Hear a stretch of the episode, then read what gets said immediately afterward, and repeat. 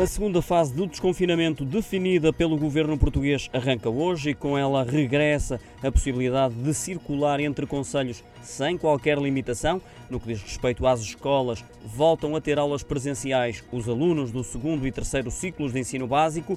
Reabrem ainda os centros de atividades de tempos livres e centros de estudo. Já na área da restauração, o serviço de esplanada volta a ser permitido, mas com um limite de quatro pessoas por grupo e também quanto ao horário de funcionamento funcionamento devem encerrar às 22h30 durante os dias de semana e às 13 aos sábados, domingos e feriados. Já o comércio a retalho e de prestação de serviços em estabelecimentos com menos de 200 metros quadrados e porta para a rua deixam de vender ao postigo e passam a estar abertos ao público. Regressam também as feiras e mercados, desde que autorizadas pelo respectivo presidente da autarquia, voltam a abrir portas os museus, os monumentos, palácios e similares. Também os centros de dia de apoio às pessoas idosas. Para quem gosta de praticar desporto, já pode frequentar novamente o ginásio e academias. No entanto, as aulas de grupo estão proibidas. Se a opção for ao ar livre, em grupos de quatro pessoas no máximo.